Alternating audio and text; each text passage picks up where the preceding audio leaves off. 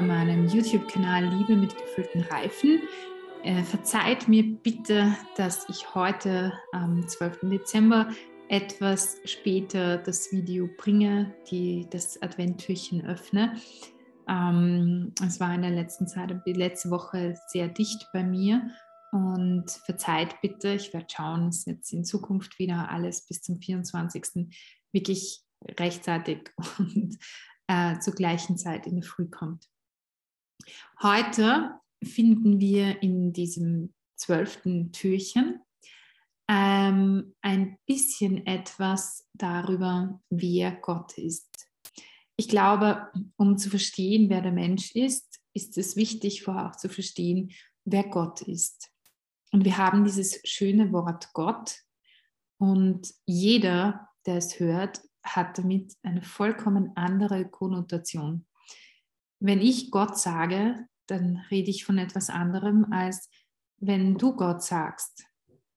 Weil du hast andere Erfahrungen mit Gott gemacht, aber vielleicht hast du auch erlebt, dass das Wort Gott missbräuchlich benutzt wurde oder um dich einzuschüchtern oder um gewissen Argumenten einen größeren Nachdruck zu geben das ist natürlich immer schwierig, denn als Christ hat man das Problem, dass man auf der einen Seite eine tiefe Beziehung mit Gott hat und dadurch natürlich auch Dinge von ihm empfängt und auf der anderen Seite, dass man mit der Zeit erkennen muss, wann ist etwas wirklich von Gott und wann bin es einfach nur ich. Und das ist eine Gabe der Unterscheidung der Geister, die man mit der Zeit lernen kann. Dadurch kann aber natürlich auch ein bisschen Schindluder getrieben werden und das wurde es auch. Um jetzt mal zu definieren, wer Gott ist, so wie ich ihn erlebt habe und so wie auch Johannes Paul II. ihn definieren würde, man merkt es darin, dass Johannes Paul II. in den Katechesen relativ am Anfang von ihm spricht als dem Absoluten. Und ich möchte euch deswegen jetzt, ich habe es ein bisschen zusammengefasst, ähm, jeden Tag einen Aspekt davon bringen, wer Gott ist. Also ich werde nicht alles auf einmal bringen, sonst wird es zu viel. Denn solange wir nicht verstehen, wer Gott ist, können wir auch nicht verstehen, warum er Mensch geworden ist und wir können auch nicht verstehen, wer der Mensch ist. Deswegen, soweit jetzt das, was ich von Gott verstanden habe. Das ist bei weitem noch nicht das Ende, weil Gott wesentlich größer ist, als ich ihn erfassen kann, könnte.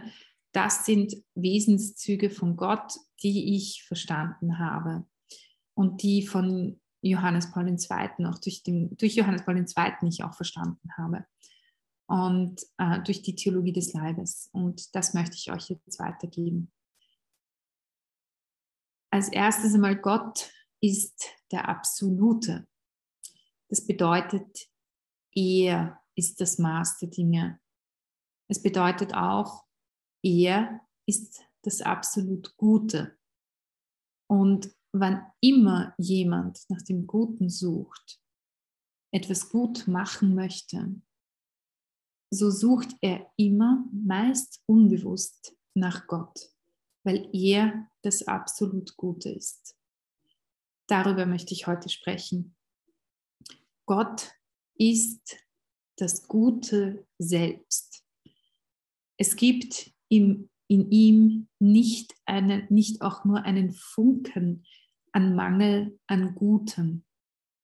Nicht wir sind diejenigen, die bestimmen können, was gut ist, um zu verstehen, was wirklich gut ist und nicht, und nicht nur nach der Definition der Menschen gut ist, weil das verändert sich mit jeder Generation, mit jedem Menschen in jedem Land. Und im einen Land ist das gut, im anderen ist das gut, je nach Zeitgeist. Das ist absolut veränderlich. Die menschliche Definition von Guten ist tatsächlich relativ. Aber das Gute selbst, das absolut Gute existiert und das ist ein anderes Wort für Gott. Und ich möchte euch heute an diesem 12. Dezember weitergeben und dass ihr darüber reflektiert, was das bedeutet, was für einen Shift in meinem Herzen bedeutet das, wenn ich annehme und wenn ich das äh, verstehen kann, dass Gott wirklich gut ist. Das verändert nämlich viel.